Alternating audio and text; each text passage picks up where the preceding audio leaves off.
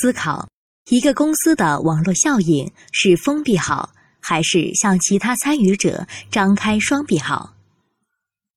网络效应就是随着用户人数的增加，他们的产品或服务的价值也在提高。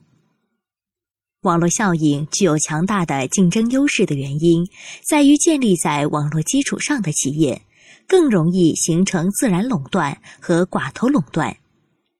网络本身就是稀缺之物。如果一种商品或服务的价值随着使用者的增加而提高，那么最有价值的网络型产品就应该是最能够吸收到最多用户的产品。网络效应创造出了一种循环，在不断的挤出小型网络的同时，扩大主导型网络的规模，从而使这个主导型网络的实力越来越大。我们的微信朋友圈就是一个很好的例子。每个人的朋友圈就是一个小型网络，这些小型网络使微信的力量越来越强大。网络的天性就是以主导者为核心实现扩张，所以相同网络是不可能存在众多的受益者的。网络效应在信息类或知识转移型产业中更为常见，因为信息是非他性产品，人人都可以同时共享一种信息，而有形的商品就不行。例如，一台挖掘机同一时间只能一个人使用。所以，相比较排他性商品，更有可能在信息共享型或用户集成型行业当中找到网络效应的例子。网络效应之所以这么强大，是因为在用户发现新网络的价值并摆脱现有网络之前，竞争对手首先要复制出这样一个网络，或者至少让自己的网络接近于这个网络。网络的力量：一、平台型网络，人多效应。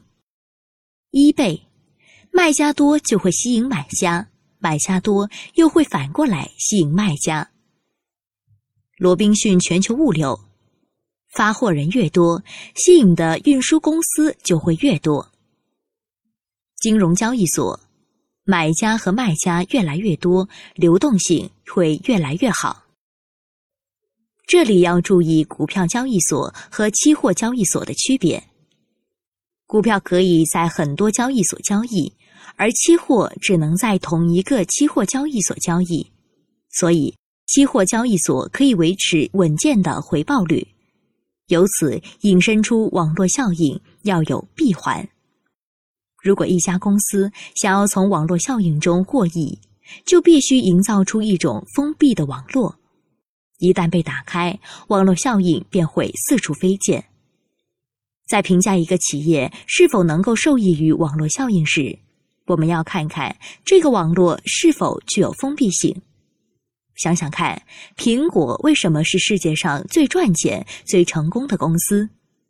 二，网点型网络，便利效应，西联汇款。网点是竞争对手三倍，但是交易量却是交易对手的五倍。康捷国际物流，四通八达的分支网点，扩大网络规模带来的收益并非是线性的，网络扩大带来的经济价值增长率要大于其绝对规模的增长率。拿微信来举例，当微信的用户是一千万的时候，它的价值可能只有一亿。但是，当微信的用户扩大到一百亿、是十亿的时候，它的价值可就不止一百亿了，而是呈指数增长。用户数的增长是这样，网点的增长同样是这个道理。网络效应是一种异常强大的竞争优势，它并不是不可超越的，但在大多数情况下，竞争对手只能是望而却步。这绝对是一条很难找到的护城河。不过，它值得我们去探索。好了，本期节目结束了，下期节目再会。如果还觉得不过瘾，可以加我的班主任饶胜老师微信：幺五零二六七三七五三四，聊理财，聊考研，聊兴趣，聊人生，聊梦想。和我在成都的街头走一走，呜哦呜哦，直到所有的灯都熄。